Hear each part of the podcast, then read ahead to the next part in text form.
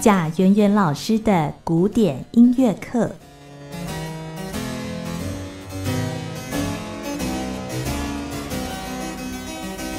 好，又来到我们的贾圆圆老师的古典音乐课单元。在这个单元当中，为大家邀请的是钢琴家贾圆圆老师。老师你好，主持人好，各位听众朋友大家好。对，我们今天呢要继续的来谈的，就是在巴洛克时期之前哦，嗯，我们称它做这个文艺复兴时期，大概就是从十四世纪开始，一直到十六世纪这段时间。对，十六，然后甚至到十七这样子。嗯，对对，早期这段时间我们也称作是早期音乐吗？呃，可以这么说啦。嗯，就是这段时间呢，其实大家可能比较不熟悉一点哦。就是这段时间在文艺复兴时期的这个古典音乐哦，他们的音乐的类型曲类哦，我们今天会针对这部分呢，再做个比较仔细的介绍。嗯，呃，其实我觉得就是论这些曲类哦，其实我觉得蛮好玩的。比如说，呃。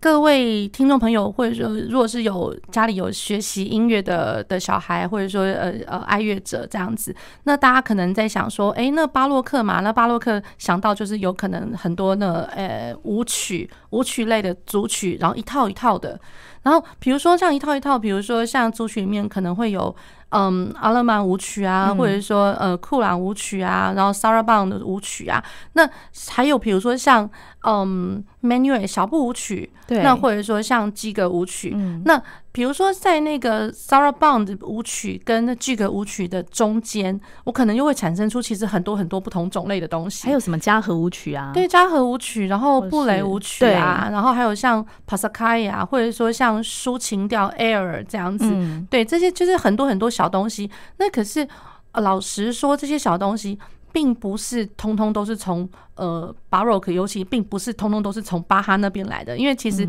就因为就是说，可能听众朋友们，然后呃喜悦的朋友们，然后哦，平常在练习的时候，我们平常也比较不会再去拿更早更早以前的人的东西，顶多就是把 Couperon 跟 Rameau 的东西拿出来，已经很了不起了。对对，然后所以就是说，从那个时候大家。大家可能就是说，是从呃库珀朗跟 Rameau 之后，然后把那个巴哈东西可能会比较熟一点。可是，可是大家千万不能认为，就是说，因为对他们熟，所以就有一个先入为主的观念，就是说，哎，这些主曲面这个舞曲啊，是从他们那些来的。其实是更早，其实是更早，不是从巴哈才开始的。对，是更早更早。所以就是说，呃，就是沿呃承袭我们上一次的哦，我们讲过，就是有讲提到那个 Fitzwilliam 呃 Virginal Book，其实。在这个 Virginal Book 里面，已经有收录非常非常多的曲类。那曲类里面其实包括了 Preludes，然后 Fantasia，或者说像 Variation。然后或者说 Toccata，呃，也就是我把它翻成中文，比如说呃幻想曲，嗯，然后 Toccata 的话，一般我们会翻成触伎曲啦。不过老实讲，就是在那个时候，呃，也不能完完全全叫触伎曲，这个我要先先讲明这样子。好，然后 Variation Variation 的话，就是我们所熟知的变奏曲这样子。对，那还有当然还有 Richicar 这样子。那所以就是很多很多种曲类哦。那各位各位如果说还记得我们上次有讲过的话，其实 Fitzwilliam Virginal Book 它其实是收录。自大概呃很早以前的文艺复兴时期哦，文艺复兴哦，不是巴洛克哦，所以是文艺复兴时期一路到早期的巴洛克时代。对，所以在这个时期里面就已经有产生，就是已经有看得到这些作品的存在。嗯，对，所以就是我们千万就是不能有一个先入为主观念，就是说而是从巴洛克以后的才开始。是，对，其实是从很早以前就有了。嗯，那这些早期文艺复兴的那个曲类哦，它跟教会有一点关联吗？早期音乐，嗯，有些有关，有些不相关，这样子。有些也是来自民间吗？对，有些来自民间，尤其就是说像舞蹈音乐，或者说民间的一些就是歌歌曲、小歌曲类，像小颂这样子。呃，对。那如果是说是教会音乐的话，那我们可能会特别想到，比如说像呃严格的对位。然后福音音乐，嗯、那尤其就是说，呃，严格对位里面，我会我们会讲到一个，比如说 contus formers，就是定旋律的定旋律。我们呃，这个定旋律呃的素材会比较就是从那更早更早，就是格利国圣歌，从单旋律的那个圣歌，那个就是教会仪式里面的某某某个某个段落这样子，可能从那里面截取一个段落，然后当做是一个呃对位的一个主要的素材，然后在那 cantus firmus 的这个声部的往呃往上面。或者往下面叠上就是各一或各二，就是或更多更繁复的一些对位的手法这样子。嗯、对，那这个就是比较严肃一点、严格的对位，然后、嗯、呃也会是在教会的某种宗教仪式里面会演奏这样子。嗯，对，所以其实我觉得呃有教会的，也有比较呃民俗一点，就是比较呃平易近人呃生活上的，比如说 dance、嗯、或者说就是歌唱歌曲类。嗯对，所以从在文艺复兴时期，当时呢就已经有很多舞曲，各种不同的曲类。对，我们现在是不是先为大家选播一首音乐？好，呃，我先为各位听众朋友选播的是呃一个意大利的作曲家，巴洛克的作曲家 Girolamo Frescobaldi，一五八三年到一六四三年，他的一首呃作品叫 Toccata，第二号 Toccata，是一六一五年的时候创作的。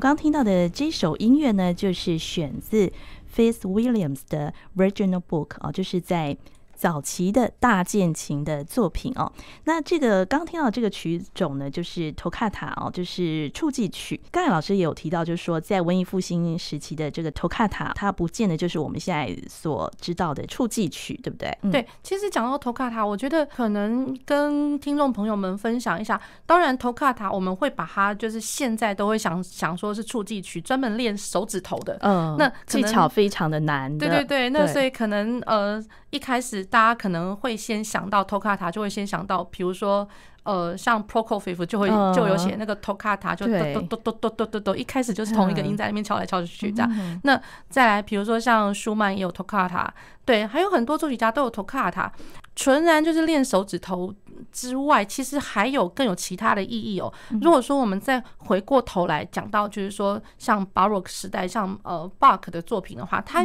也有那个 Toccata，有触技曲，对，它有触技曲。那可是 Toccata 在 Bach 那个时候呢，我会觉得我我宁可就把它讲的 Toccata，我也不想去把它直翻叫触技，因为那真的只是其中的呃一一个大体里面的其中的一小部分而已。嗯，好，那其实触技有，就是说像 Baroque 时代啊，它的那个 Toccata，对，他的确是有有在练手指头的地方，就是，然后当然那个时候技巧不能就是说，哎，我在练手指头重量，因为其实那个时候的乐器根本就搭键琴而已，哪哪来重量，就是没有办法用很重的力量去像现代钢琴那样演奏它。大键琴的琴键比较轻，比较呃，它的反应来讲，要说比较轻，对，它比。重量是比较轻一点啦，oh. 那可能反应上来讲也算快，可是我觉得它的弹法也挺好玩，就是说，呃，因为它从琴键表面，然后到弹到底的那个感觉，它比较比较快，比比较快到底，oh. 比较浅，对，比较浅，对对对，比较浅。Oh. 那所以就是说。它有一个很好玩的，就是说你如果下键的速度不够快的话，你可能哎，你空有那个动作弹下去，哎，怎么没有声音？声音这样子就怪怪的，就没有，那只只会听到那种机械装置的那个声音，对，所以就蛮好玩的。嗯，所以它的弹奏的话，其实就是。可能来讲，指头不会抬到太高太高，嗯，对，不会说像我们现在钢琴，可能为了某些呃声音或技巧需求会抬很高，那它可能不会抬很高。可是我觉得相通的是，就是我的掌关节，我的手指头这个一定是要够利落，所以我的手指头主动性一定要够好，就要更加的敏捷。这样，对对对，手指头主动性要呃要更好，比如说找位置啊，或者说我的呃弹奏下去的那个速率啊，或者平均度来讲的话，我觉得甚至比现弹现代钢琴还要更。很难，对。那现在钢琴有的时候，呃，比如说。这样这样来讲，我举一个例子好了，因为以前我们上学生时代，就是说我们用钢琴在练一些，比如说 Bach 的的一些作品啊，比如说呃它的键盘组曲啊，或者说它的平均律什么的。好，一旦拿拿到那个大键琴上面来弹的时候，真的，一开始第一首下去的时候，会觉得天哪，我不会弹琴了。对，因为那感觉是完完全全不一样。你是说那个声音完全不同，还是嗯，声音声音不同，可能就是一开始就是心里已经会有自己心理建设，对对，他声音。是不一样的，对。可是论弹下去的那个手指头的那个感觉，真的不一样。对，有的时候我可能呃，在现代钢琴来讲，我可能手指头抬高一点，我需要达到某种程度的音色或音响。可是，在大键琴不见得就能够完完全全如如你所愿这样子，一定要用换上另外一种不同的方法，就是触键的方法去去弹它。是，对，对。可是我觉得就是说，那个手指头的主动性，甚至我觉得啦，要比弹现代钢琴还要来的来的更主动一点。嗯。对，才有办法去弹它。嗯哼，好，那然后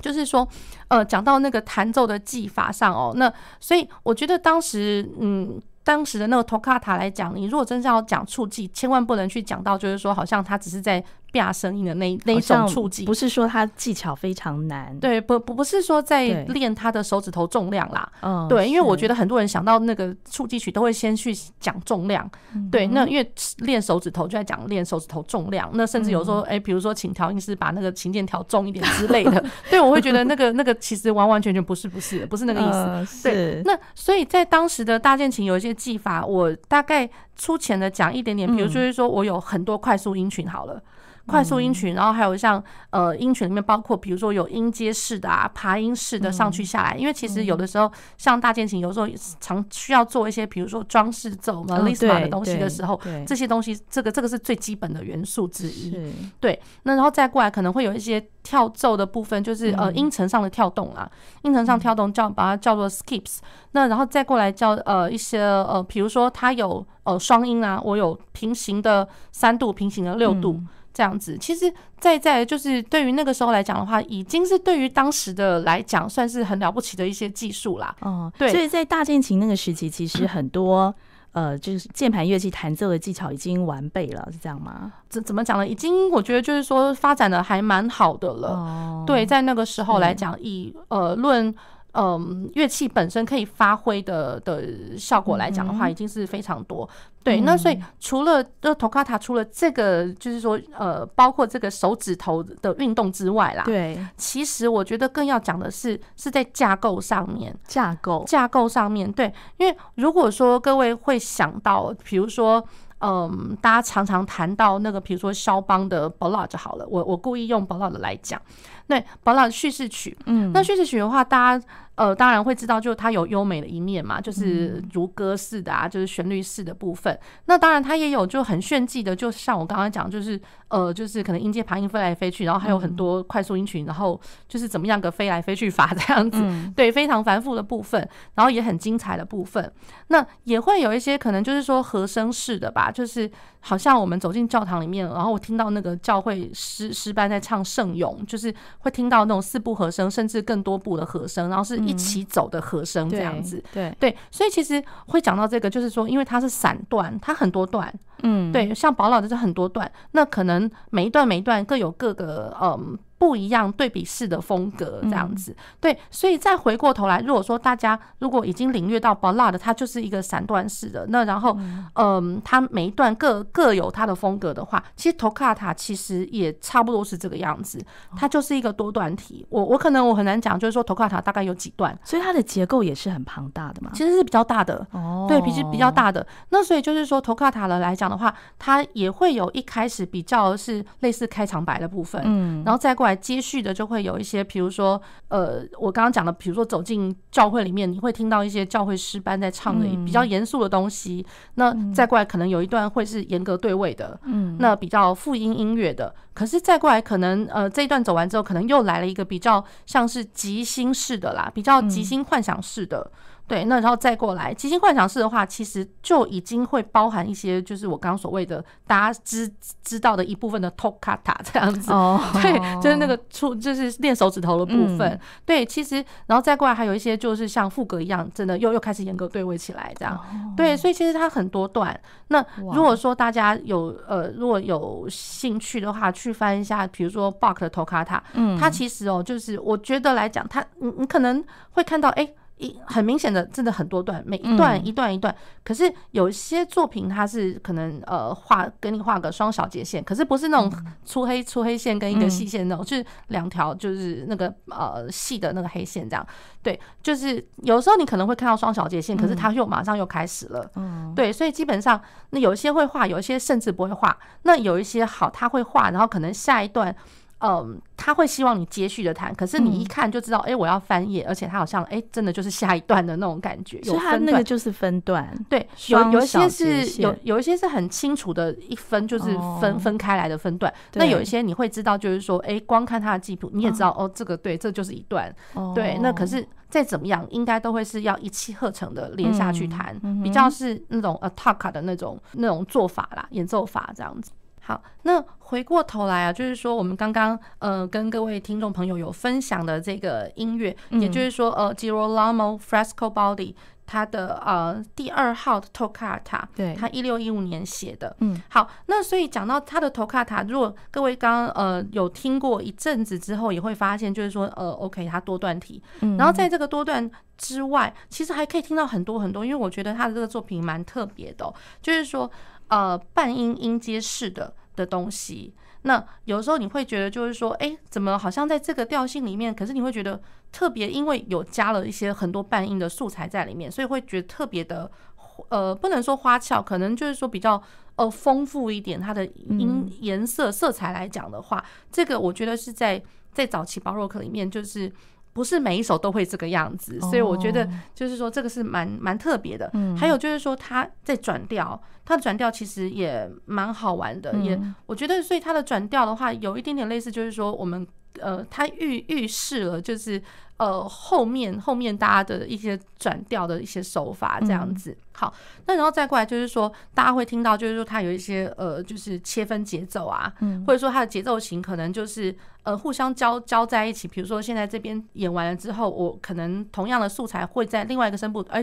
突然又出现了这样子，对，所以就是交互的一个呃一个出现的一个。呃，特殊的节奏，好，那然后再加上一些，比如说像一直沿用它的那个，呃，比如说切分音，或者说一直沿用它的挂留音啦，嗯，对，那挂留音，因为其实会用到挂留音的话，其实就会表示就是说，它除了代表一个呃，怎么讲？就是我音乐的方向上有可能前后那种那种感觉的，那那种感觉。那又加上就是说，因为我为了挂流，我就是为了要延续前面的一个一个不协和声响，或者说一个很特殊声响的一个延续，所以我延续把它挂流，我跨过小节线之后，可能。挂留到下一个小节，可能第一排，可能第二排，然后可是我可能这个声部挂留下去，然后我下一个我下面互相对应的那个声部有可能变，也有可能不变。嗯，那我如果变的话，我上面一个是不变的，然后下面变，那我可能听到就是又是各个不一样的那个和声的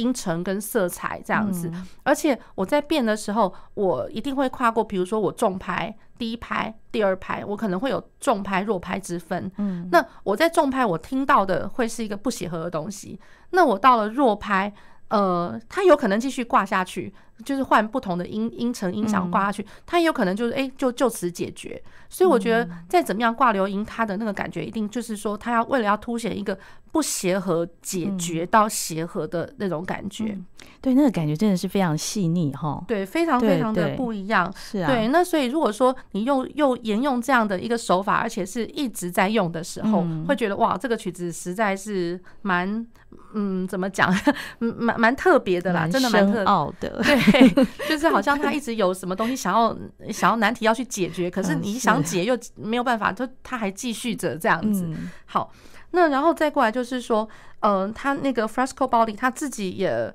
建议有，就是他自己有这么一个说明出来，就是说，他也建议在在演奏的时候可以用一些些就是比较弹性一点的速度，嗯，然后去呃去代表，就是说他目前他的心境怎么样，他想要去诠释这个方呃这一段要怎么样做这样子。好像他们那个巴哈那时期他也都没有写速度嘛，对不对？对，那然后可是就是说借由他呃我们去读谱，然后开始手去练的时候，然后就会发现，哎，他的确是。有一些东西想要去表达，那那个表达的话，可能从读谱上面，然后在嗯，我觉得诠释是先忠于谱子上面的一些东西，然后当我们很忠实的把它乐谱东西呈现出来的时候，自然而然它已经有一个某种程度的一个自在感，跟某种程度的一个想要表达的一个情感所在。那来到这边呢，我们就先呃为听众朋友再选播一段音乐，然后这段音乐的话是啊那个 Giles。Farnaby 他的作品，Farnaby 他其实这个这个作曲家是他的年代是从一五六零年到一六零零年，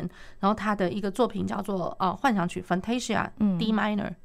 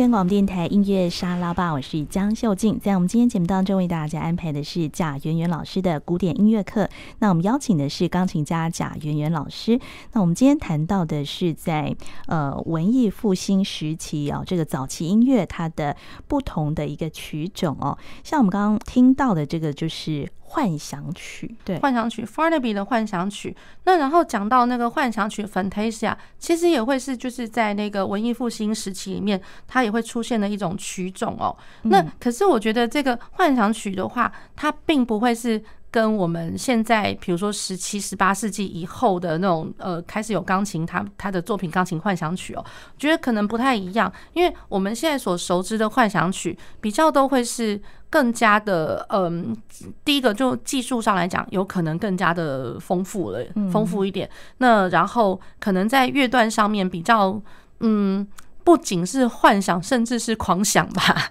对，狂想，对，那就那种我们会讲到一个字，比如说就是说呃，rhapsody 那个感觉，嗯，对。那所以就是说，其实，在以前早期文艺复兴时候，那个 Fantasia，其实它就是它是复音音乐，嗯，只是说它没有那么严格的对位，可是那种感觉上就是比较。比较自在一点点，可是毕竟再怎么样，它还会是复音音乐啦。哦，所以在文艺复兴那个时期的音乐就是复音音乐嘛，哈。对，polyphonic，哦，比较比较 polyphonic。那只是说它比较不是那么呃像呃严格对位像副歌那个样子的，嗯，对，像。再过来的，比如说，因为这个是最早早期早期，可能就是意大利那个时候的，因为那个时候的呃键盘音乐是还蛮兴盛的。那然后再过来，比如说我们在讲到 English Original School 的时候，在英国这一边的那个 Fantasia，它的确其实跟意大利 Style 的那个 Fantasia 其实还蛮像的啦，就是说它也会有一些就是复音音乐的东西存在。对，可是。它就真的比较，就是说声部上来讲，它的水平的那个移动那种感觉是更更加的鲜明了，就是比较呃平移的 contrapunto，然后再过来就是嗯比较不是说那么好像一直在反复，就是说呃在重复一些东西，或者说模仿啦，就是模仿，比如说在讲一些魔镜啊或者什么的，对。可是像英国的人的 style 的话来讲，他会的确会多加一点花，会比较在技术上来讲的话繁复一点点这样子，比起意大利的来讲。哦，对，是就不同的那个风格的幻想曲，对对、哦，那个时期在文艺复兴时期的嗯音乐，应该是是以意大利为主流，然后再传到英国，是这样吗？嗯，其实也不尽然啦，然就是因为因为这些地区毕竟他们都隔还蛮远的，嗯、对。那然后如果真要说传的话，我我反而会认为，因为当时如果说。呃，要传递的话，一定表示说他们陆路或水路或是交，就是陆路水路交通，因为那时候航空也还没有。对对，就是陆路水路交通要要很厉害才行啦。对，那基本上我会觉得说，那个时候的音乐应该来讲是在各个地方，就是同样的一个元素，在各个地方开始开枝散叶这样子。对，那这是我们刚刚提到在文艺复兴时期的曲种哦，就是幻想曲。那另外呢，还有哪一些是比较特别的曲种呢？呃，其实曲种来讲的话，其实还有另外一个，比如说像变奏曲，嗯。对，那比如说像我们现在所熟知的变奏曲，就就是呃第一大段是主题嘛，然后主题，然后再再过来可能就是呃沿用主题的素材，或者说沿用。主题它相对应的那个和声的行进的这个这个 pattern 这个形式，然后去做各式各样的一些转变。比如说，我们可能会有听到风格变奏啊，或者说现现在这边转个调啊，然后可能呃怎么样的。那然后呃像后面的变奏曲的话，可能大家都越做越大，规模越来越大，所以有的时候可能